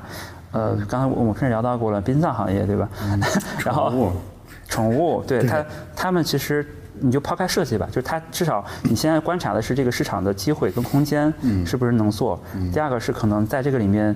可能你会倾向于你现有的资源，不管是钱你能拿到的钱，然后你的创始团队，包括你自己能有把握成功的。某一个机会，呃，然后接下来你其实就可以开始测算这件事情，嗯，如果我要启动，以及每一步每步怎么来做，呃，在某个节点是不是能赚到钱，以及这样整个竞争关系有没有可能去怎么去应对，呃，然后其实一件事就可以就可以你就可以去做了，然后那设计在里面有可能因为我们的的出身或者我们我们的专业是在这个范围，所以它是能够很实用的，可能转化成某一些。呃，对这个生意有帮助的事情，呃，我们讲设计思维，你去如何编好一个呃被信服的故事，让消费者为他去买单，然后呃，以及本身我们认为，如果设计这种思维模式的话，你如何去构建整个从消费者可能到售后服务，包括你的社群的经营，或者说那个电商的经营也好，甚至直播，整个过程，你如果你有一种呃设计思维的一种融入，有可能你会跟不懂这件事情的不懂设计的人，最后出来的感觉是不一样的。对啊，我会觉得这是一个这个会形成你的一种特色。我我不敢说它一定是个优势，但是它会形成一种识别，或者是一种对特色吧。对特色这个词。对对，中因为中国逼很多人，然后你你你你不需要抓住所有的人，可能认同你的这样的一种理念，然后方式，然后看到你的这种用心，感受到这种用心，我觉得这个生意只要你把然后把所有的链条都控制好，然后并且有这样的附加值，就是这件事情就可以赚起来。啊，那真的，因为因为我觉得对于第三件事情来讲，它的可能性就太多了。对，我觉得就。大家身处自己的那个环境里面去做自己能做的最好的选择，其实就可以了。我们在那个第，我在第二家创业公司的时候，呃，就是有一个是有个产品经理，嗯，他他做了一件事情，获得了当年的一个总裁给了 CEO 给了一个很很大的 bonus，就是一个他做什么事儿呢？就是在那个呃，乐草那家公司是卖鞋的，嗯哼嗯，然后呢，卖鞋就意味着就是。电电子销售就意味着我是通过物流的方式送到你家里，嗯，然后他做了一件事，就是在呃在那个包装箱上做了一张贴纸，嗯，贴那个贴纸写上面写着，那个快递员你好，就是呃这是一个重要的客户，请一定安全的送给送到他的手上，嗯，就这样一张贴纸，嗯，然后其实那个我们在现在很多厂商都在用这个贴纸，对对。那个客服那个客服收到了大量的好评，大家包括从那个评论里大量的好评，呃，大家突然会对这家公司的服务，嗯，就是有一种莫名其妙的信心，莫名其妙的信心，对。然后，但那件事就后来你见得多了，嗯，但我是很明确知道，嗯，那个点子起点，嗯，应该是那家公司，嗯哼，嗯，就是，但那公司就死掉了嘛。但但你会发现，呃，确实一些有心的设计。会使得你的这个生意，嗯，就是就是给大家不一样的感受，且能够形成竞争力。但这件事情其实是我觉得是也是是需要持续的有新的经营去产生这种想法的。嗯，不不是说。我想一张贴纸就能吃一辈子，因为可能一个月之后，所有的厂商都 都贴上这个贴纸了。对对对，就像我那个，我们刚才聊，就是如如果有幸我去做那种产品生态链的这种，呃，这种三 C 产品也好，就是这类的那个呃创意，然后我可以用一个相对低的成本让大家获得呃更好的体验。嗯，那这件事情呢，就是大部分时候来讲，可能呃，我觉得没有，就你的成本可能是成本跟体验的是一个你的那个你的竞争力，但这件事情总会有人通过规模化的方式，呃，怎么讲达到你类似的效果。那它的核心竞争力就是在于你的公司的或者你的创意模式上，你可以持续不断的每半年每半年的产生新的这种品类跟创意，然后并且推到市场，然后领先。这些可能能够规模化去复制你的这样的一些公司，嗯，然后所以所以我觉得，呃，我我们设计师具备这样的思维模式，其实需要保持，这这个应该就是你你的生意经营的一个特色，嗯，对，其实其实我是觉得这个东西可能是每种出路都需要要保住的那个核心的东西，就是我们。学了这么多年设计，现在看起来 A I G C 好像一夜之间也可以做设计了，但是我们还是要保住我们这个真正的那个价值核心。这个价值核心可能就是这种，我总是想把这个事儿做得再巧妙一点、再好一点的这种这种斗志，我觉得是设计设计师的这群人的一个核心的竞争力。它它甚至不是一个很很很具体的一个什么什么东西，他就是觉得。永远不满足，永远觉得还能再好一点，还能更，就是，就是我我之前之前有一个想法，就是就是设计的本质是什么？我觉得其实就是一种短路的能力，就是我们永远在这个复杂的电线里找到一个短路的办法，能用一个更短的路径去达到那个那个目标。这是第三种，对吧？现在我们也只解决了百分之二十的人，嗯哦，剩下的百分之八十怎么办？嗯。我想想，我我我有一个观点，就是可能也不见得政治正确。嗯，对，因为我觉得那个设计行业，呃，就是在特别互联网这些设计行业，然后它大量的有设计师的涌入，呃，包括呃，我觉得设计师跟其他行业还还稍微有区别，因为研发也好，就是他们的我觉得转入的成本要更高。嗯，设计师我觉得，呃，他更容易被这种训练跟 training 出来。嗯哼，嗯，然后。我觉得现在现在的环境是一个澄清过程，就是之前是因为这个行业热，或者是这个行业那个有大量的需求，包括大家觉得哦赚好像在能赚好多钱的样子，对吧？然后呃因为逐利的一些是那个原因加入到这个行业的的很多人，呃就是他觉得这个比例能占到多少？呃其他行业我不知道，互联网我觉得有。四十到五十，可能可能会有这个我也是这个直觉，对，嗯，对，就是真正可能不是真的热爱这个事情，只是因为他是一个好的工作的人，嗯，会慢慢被这个市场呃稀释掉。在我看来，呃，且我觉得这是一个正向的过程，就是我觉得应该每一个行业，呃，就像那个可能我们父母那一代，然后。不像啊，都，但我父母跟你父母可能不一样，就他们是比如说在呃呃可能工厂，或者是那个在一些呃企业里，他们。只是因为他是个好的，可能当时是一个好的工作，他们就去了，并不是他们喜欢这件事情。对，嗯，然后哪个厂子给的钱稍微多一点，我就去哪个厂子，对吧？对对对，我觉得我们现在的互联网当前的这种呃下下限也是这样的，就是我觉得不也不见得是个坏事，大家可以去想那个，因为我觉得像呃人生在世嘛，就是你你那个还是找到真正你真正喜欢真正喜欢的事情。对，如果你发现现在工作很困难，嗯，呃呃，甚至你不喜欢，甚至很痛苦，嗯，啊，我觉得。觉得其实你有机会，嗯，借这个这样一个窗口去重新选择一下，问一下自己喜欢做什么，其实也是一件很好的事情。是，嗯，也就是说，那至于到百分之八十这个这个比例吗？也不至于。没有，我觉得有三三十四十的人可能也也就是说还是应该离开，还是剩下了百分之三四十的人，就是他一方面又舍不得不做设计，因为他觉得多少还是喜欢这个事儿的，但是。环顾四望，又没有设计相关的机会给出来，然后自己也没有一个心气儿说我要去创业，我要去开个水果摊儿。那这部分人 怎么办呢？他们那就是不停的哦，有一个有一个观点，就就大概目前那个，其实那个大家知道那个头部的公司其实一直在做呃降本，对，小公司可能成片的死掉，对，然后呃就是这里面就是怎么讲就是。它有个现象，就是头部的公司的那个人会人才会逐级逐级的向二线、三线、四线、五线的去这样的呃，就是流动。流动对，然后呃，所以最后流动的结果就是，因为毕竟是职业，所以你的技术足够好，可能之前很贵，现在成本低一些，呃，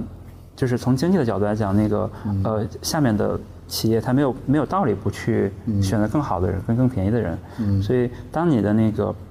怎么讲，就是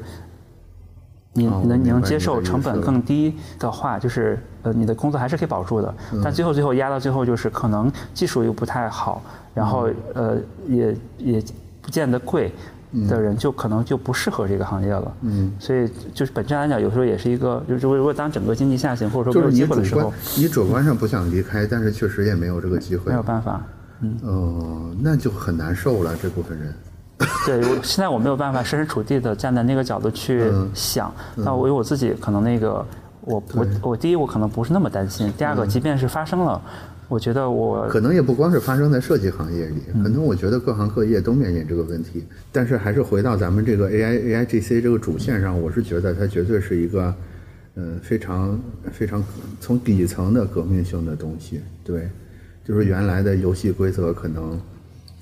嗯，大多数都失灵了，甚至是要反着是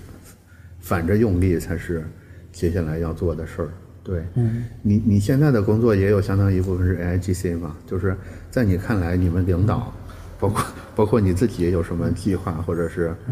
洞察吗？嗯。嗯。呃，先说一个，先说一个原则，就是我我们我就我我们在做 AIGC，其实是一个，我们希望把 AIGC 真的，呃，很好的结整合到我们的业务里边，产生真的收益的，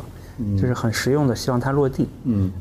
对，嗯，就是这这个跟可能像那个呃，比如说啊 m a g John 也好，他们以订阅的方式提供通用服务还不一样。对就是因为你，你因为它的最后的，就像最后一公里，就是这个东西究究竟解决什么问题了，嗯，他可能对那种平台他不关心。嗯，只要有人用，有有人愿意测试，呃，你订阅服务，呃，花钱就好了。嗯。啊，但最后有可能那个东西做的时候，大家觉得啊，这个东西没什么用的，我们就不订阅了。嗯，我我们我们现在碰到的事情是，我们希望这件事情真的帮助到创作者，嗯，让创作者产生出来呃好的内容，嗯，以及这个内容可以被内容的消费者，嗯，去浏览跟认同，嗯，且这个过程他们创作者可以因此获得收入，嗯，然后那广告主也愿意为此去付费，嗯，它是一个我们希望把这个 AIGC 是真的在这个整个呃内容的生产跟消费里面真的进去，且提升生产力，把整个的营收规模做大的。所以我，我觉得我们的我的视我们的我的视角其实是希望把技术使用起来。嗯就我我们会去我我其实具体到这件事情来讲，我们其实嗯、呃就是在把这些技术可能融入到那个整个的创作的生产环节里面。嗯，比如说现在大家那个像 IGP 也好，就是大家会做，比如说有文生文，我给你一句话一个问题，然后你你通你帮我生成出来一些内容，嗯，然后或者是那个文生图，就像刚刚那个讲的 Mad Journey，或者说呃这这类产品一样，就是。我给你一呃一句话一个描述描述的那个 p o m i s 然后你去那个生成图片，以及说那个更进一步来讲，我们现在在做的很多是文跟视频，文跟图，嗯哼，可以生成视频。嗯那那那这里面你会发现，呃，我们现现实会碰到非常多，我觉得具体的就是，呃，不管是素材素材的素材本身的那个。呃，生产跟标记，然后以及这种呃本身机器对内容的理解以及素材的匹配，嗯，然后以及这这这个整个编排出来的呃过程跟结果，嗯，呃，是不是能够不管是它是自动产生还是辅助产生，就是能不能赶得上，或者在呃一般的那个他们自行的创作的那个质量，嗯、就是就目前我们是其实是在做就是这样的一些些事一些事情，嗯。嗯嗯嗯，在我看来，我对这个东西还是呃，首先我自己有信心，且整个的我觉得是历史潮流不可、嗯不可违背。对，但包括整个组织，其实对这件事有是有预很高预期的。对大家希望就是通过这样的方式，能够释放掉很多就是创作者的生产力。对嗯，然后包括就像那个做视频这件事来讲，呃，一般的，一般的人是。就是非专业的人是，或者他花时间不够多是没有办法做出来的。嗯那现在的这些我们技术的发展方向就是我们希望让一只会写文字或者只会写图片和文字的人，也能做出来视频。嗯这样的话就能极大地把他们所具备的知识转化成可以被容易被传播跟阅读的事情。对，嗯，我个人也有一个想法啊，我觉得未来会更多的有利于这种嗯做的能力稍弱，但是想的能力更强的人，会更有利于他们。当然，也不是说做的能力就已经变得绝对不重要了，会相对的让想的能力更强的人获得一些优势。嗯，就是从所谓的执行经济到观念经济的一个一个一个一个优势上面的转变。其实，其实我觉得，我个人觉得有一个有一个未来是相对比较光明的，就是就是咱们咱们开始之前大概聊的那个，就所谓的。一千铁杆的那个经济模型了，我会，我会愿意相信说，有一个很好的解法，能让 A I G C 这种技术跟我们这个人类的健康、正常、快乐的生活有一个比较好的适配。也就是说，拆掉现在现在这些绝对强势的这些大品牌，把它崩散成一千个小品牌，其实你会发现，这一千个小品牌可以各自养活一个小小的社群的人。就是毛细血管那个比喻，或者是最后一公里这个比喻，也就是说，在最后一公里，可能就是在这一千个人这个范围里，你就是最生动的那个设计师。就是另外一个大品牌，它是很强势，但是它一旦到了这种最后一公里，到了你们这一千一千人这儿，它就是没有你有魅力。对，我觉得这个可能是一个比较好的方法，就是让。让我们每一个人吧，有除了设计师之外的每个人都能获得一个足够健康、快乐、幸福、自然的生活。对，就是不用所有人都去追求一个什么世界名牌，对吧？我就是我这一千个人，我们都是喜欢，比如说我们都是喜欢马克杯的，对我们就是一一个特别小的社群，我们就喜欢黑色马克杯的。小社群，所以我们每天就在讨论黑色马克杯怎么怎么，怎么怎么好看，怎么怎么动人，对吧？这个时候，这社群里可能有一个人就是我们这个社群的专属设计师，对吧？所以他也是一天到晚就在琢磨黑色马克杯是为什么是世界上最美好的事物，对吧？这个时候你找一个是，你找一个真的设计大神来，他其实他理解不了黑色马克杯有什么好的，有什么了不得的，对，所以他就进不。就是它可以在一个面儿上有很大的影响力，但是一旦到了你们这一千个人里讨论黑色马克杯这个话题的时候，它就没有办法再次战胜你了。其实就可以在这个小小的经济体里边，大家可以先形成一个互相供养的状态等等之类的。我觉得这个可能会是一个。很吃力的找到的，让大家怎么跟 A I G C 这种先进技术和平共处的办法。对，嗯，我最近的一些经历就是，呃呃，我最近其实在做那个内容创作嘛，所以我现在，我我尝试把自己变成一个创作者，然后我再去做做一些主题。嗯，然后我优先其实在就是我是在搜罗，就是全球很多，嗯，呃，就是有意思的小众的奢侈品的设计。嗯。然后其实我就能印证你刚刚说的那个，就是，呃，你可以通过怎么讲，就是 A I G C 帮你去呃辅助的找一些创意或者说一些一些概念，嗯，只要但你可以抓住其中一个小点，嗯，然后呃把这个东西放大，其实它就是一个很好的一个呃一个一个故事。这个故事可以如果被可以被吸引的话，你就可以沿着这个路径，然后去去做这个特征。对。然后，然后啊，这个比较比较抽象，就是就是有点像隐形冠军那种概念，对吧？嗯，就是我在一个特别细分的市场上形成一个绝对嗯绝对有统治力的一个竞争优势，对，大概这种感觉。对，然然然后然后最近我读了一本书，是那个原在有一本新出的叫《Ex for 呃 Information》啊啊，我没看啊呃，我忘忘了那个中文叫什么了，就是呃他。他是他是他的一学生，大概二十多个学生，然后做的设计的一些课题，其中有个课题，我觉得就跟我们刚刚讲那个特别像，就是他他是通过在一条河，然后不同呃就是不同的那个距离的那个那个距离段，去捡石头，然后捡了很多非常非常多的石头，然后然后攒成了把它拍下来，变成了那个一一个作品，然后他讲的是。呃，通过这个作品去去观察，呃，就是这个河的一个什么样的一个现象？嗯，就是他他反正就是，你，就是把找到，虽然这个河河很具体，然后他他但他只找一个切面，把这个切面讲成一个故事。嗯，呃，其实就，当你呃，他那个比较传统，但是如果你按 G C 的那种理念来讲，我就你可以要求 I G C 这个去帮你只抽离部分片段的信息，帮你把这个组装出来。组装出来这个东西有可能就是有很有特征的一个事情。然后它它它可以它可以帮你把这个构建过程，很人工的过程帮你省掉，你只需要取得最精华的那部分的创意就好了。是是因为 AIGC，嗯，或者说这种通用型工具，它的问题就出在通用性上。对，就是它在试图给你一个适应大多数人的答案，所以这个时候适应小部分人的答案就就可以成为那个机会。比如说你刚才说的袁研哉他们做的那个项目。就是你去感受，你去观察一条河，有无数种办法。对大多数人好用的那个办法是写在河边的那个牌子，河长是谁，对吧？归哪个水务局管，对吧？这是对大大大多数人好用的介绍这个河的方式。但是其实存在这种，像你说的，在不同河段捡捡石头，其实也提供了一个全新的角度的。我是觉得。这个是，所以所以 A 所以 A I G C 的关键很多时候在还是那个人的想法，就是那你对那个你对那个描述，就是 pro mit 那个那个词本身的描述，才是你创意的核心。对，就是这是你区别于，我觉得你所以跟你跟 A I 讲生产力讲讲竞争，其实很可能在它还是一个工具，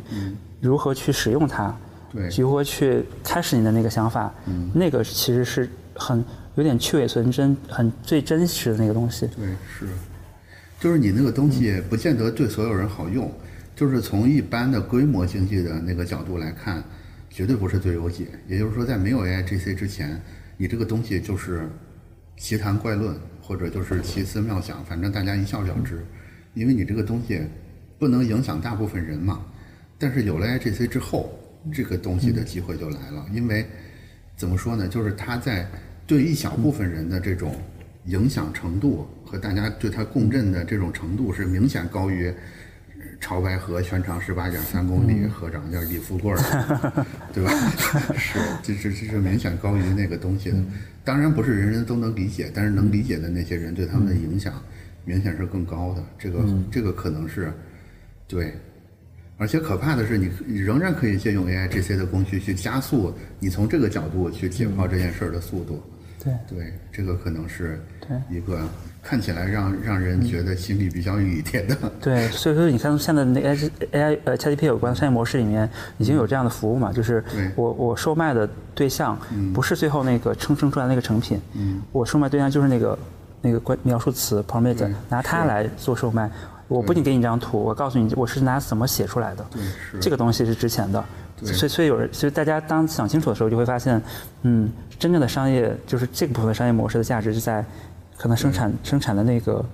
prompt 那个描述词上，在于那个观点。我们从我们重新解剖“观点”这个词本来的意思，观看的地点，嗯，对吧？嗯，就是同样这个美景，你究竟站在哪个点上去看它？嗯，其实你能看到的东西是完全不一样的，对每个人对你的意义、对你的影响、对对其他人的影响是不一样的。所以那个东西是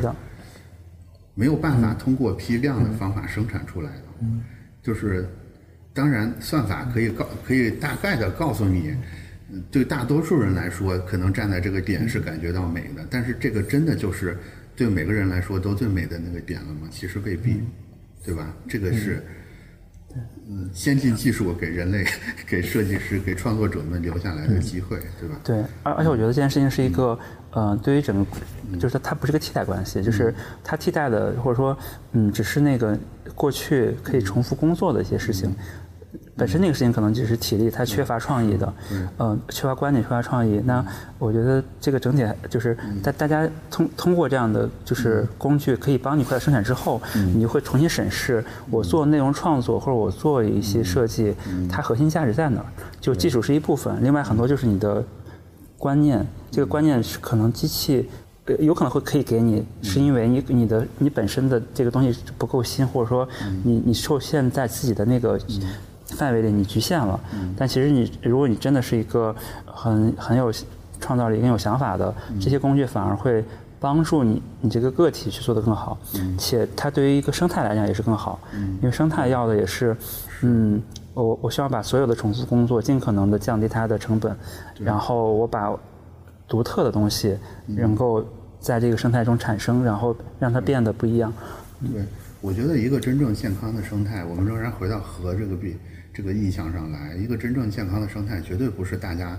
都站在角楼的那个点上，都要站在那个点上去拍故宫的角楼，对吧？认为只有故宫只有这个地方是美的，然后就造造成那地方水泄不通，是吧？这肯定不是个健康的生态。健康的生态是，就是这个美景，这个河道里，